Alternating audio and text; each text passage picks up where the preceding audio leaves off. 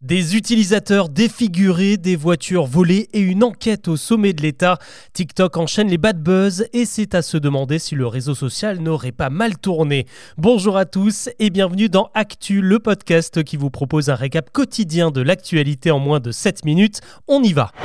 L'année 2022 s'était pourtant bien terminée avec un sondage américain qui plaçait TikTok en tête des réseaux sociaux préférés des adolescents.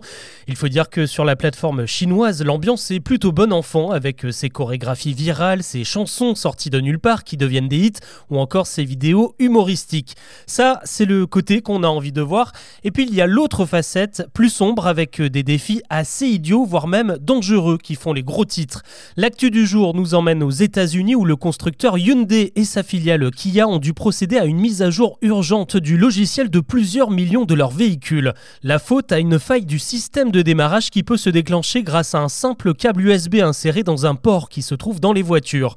Le problème, c'est que l'astuce a été partagée sur TikTok et que le nombre de vols de véhicules a explosé ces derniers mois. Des milliers de cas recensés et même 14 accidents provoqués par les cambrioleurs qui ont fait 8 morts. A priori, cette faille n'existerait pas sur les modèles vendus en France, donc pas trop de soucis à se faire. Chez nous, par contre, ce qui inquiète, c'est un autre défi qui fait beaucoup parler. On le surnomme la cicatrice. Le principe est simple, les abonnés TikTok sont invités à se pincer et à se tordre la peau de la joue jusqu'à l'apparition d'un bleu. Le jeu un peu maso a tellement bien pris qu'un collège de Troyes dans l'Aube a été obligé d'alerter tous les parents d'élèves. Ces derniers jours, de nombreux médecins ont aussi pris la parole pour prévenir que cette automutilation peut avoir des effets irréversibles, perturber la circulation sanguine et même laisser des traces visible à vie. Autre affaire, encore plus sordide, à Lyon, la justice se penche sur le meurtre d'un homme de 54 ans diffusé sur le réseau social.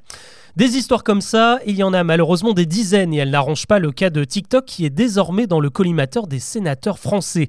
Une enquête parlementaire va s'ouvrir en mars pour essayer de comprendre ce qui cloche sur la plateforme accusée de pas mal de choses, des problèmes d'addiction, de la désinformation, de la propagande aussi et surtout pas assez de modération sur les contenus. Des experts, des scientifiques, des journalistes et des responsables de l'entreprise vont être auditionnés. Les sénateurs, eux, auront six mois pour rendre leurs conclusions qui pourraient aboutir à des sanctions.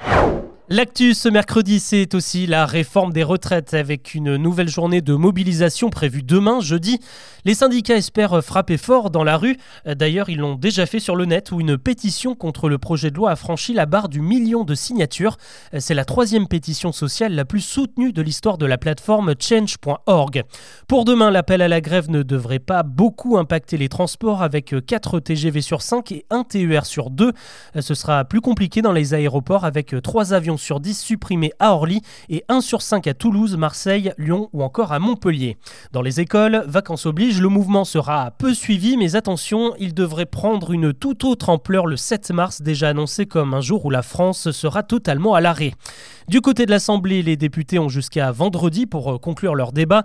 Hier, la NUPES, l'opposition de gauche, a accepté de retirer un millier d'amendements sur les 14 000 proposés, des modifications du projet de loi censé ralentir le processus.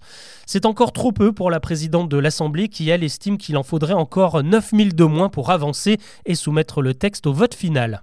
Un mot maintenant sur la situation en Turquie où le dernier bilan frôle la barre des 40 000 morts.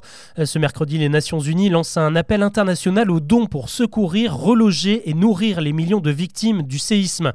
L'ONU estime qu'il faudrait au moins 400 millions de dollars rien que pour intervenir efficacement en Syrie. Un autre appel aux dons devrait bientôt être lancé pour la Turquie.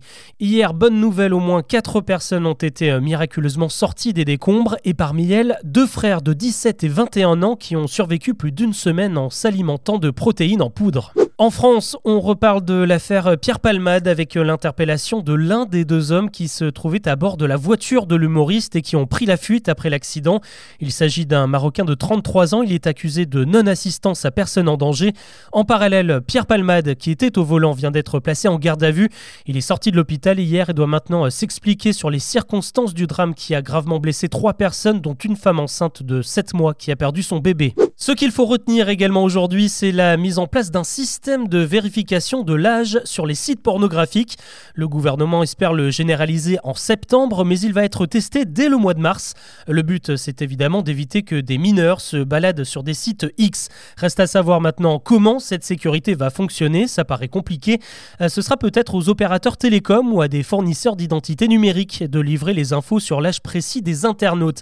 La CNIL et l'ARCOM, les deux gendarmes d'Internet, doivent encore donner leur avis sur ce procédé. Dans tous les cas, il faudra que l'anonymat reste préservé. L'actu aujourd'hui est aussi sportive et même assez politique avec un match sous haute tension en Ligue Europa Conférence, la petite Coupe d'Europe de foot.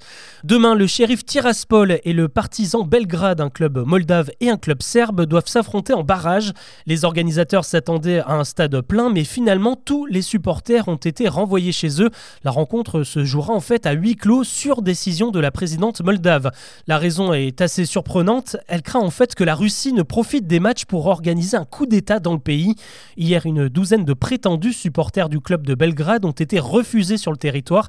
Des hommes originaires de plusieurs pays qui seraient en fait des mercenaires au service du Kremlin. Et les craintes seraient plutôt fondées. Vladimir Poutine aurait des vues sur le pays situé au sud-ouest de l'Ukraine. Allez, on termine avec un joli coup signé Pharrell Williams. Le chanteur vient d'être nommé directeur créatif homme de Louis Vuitton. Il remplace Virgil Abloh, dont la mort euh, fin 2021 avait ému euh, tout le monde de la mode.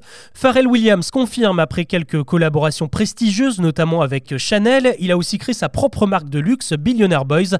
Cette arrivée, c'est aussi une stratégie du tout nouveau PDG de Vuitton pour faire rayonner la maison dans le milieu de la musique et plus largement de la pop culture.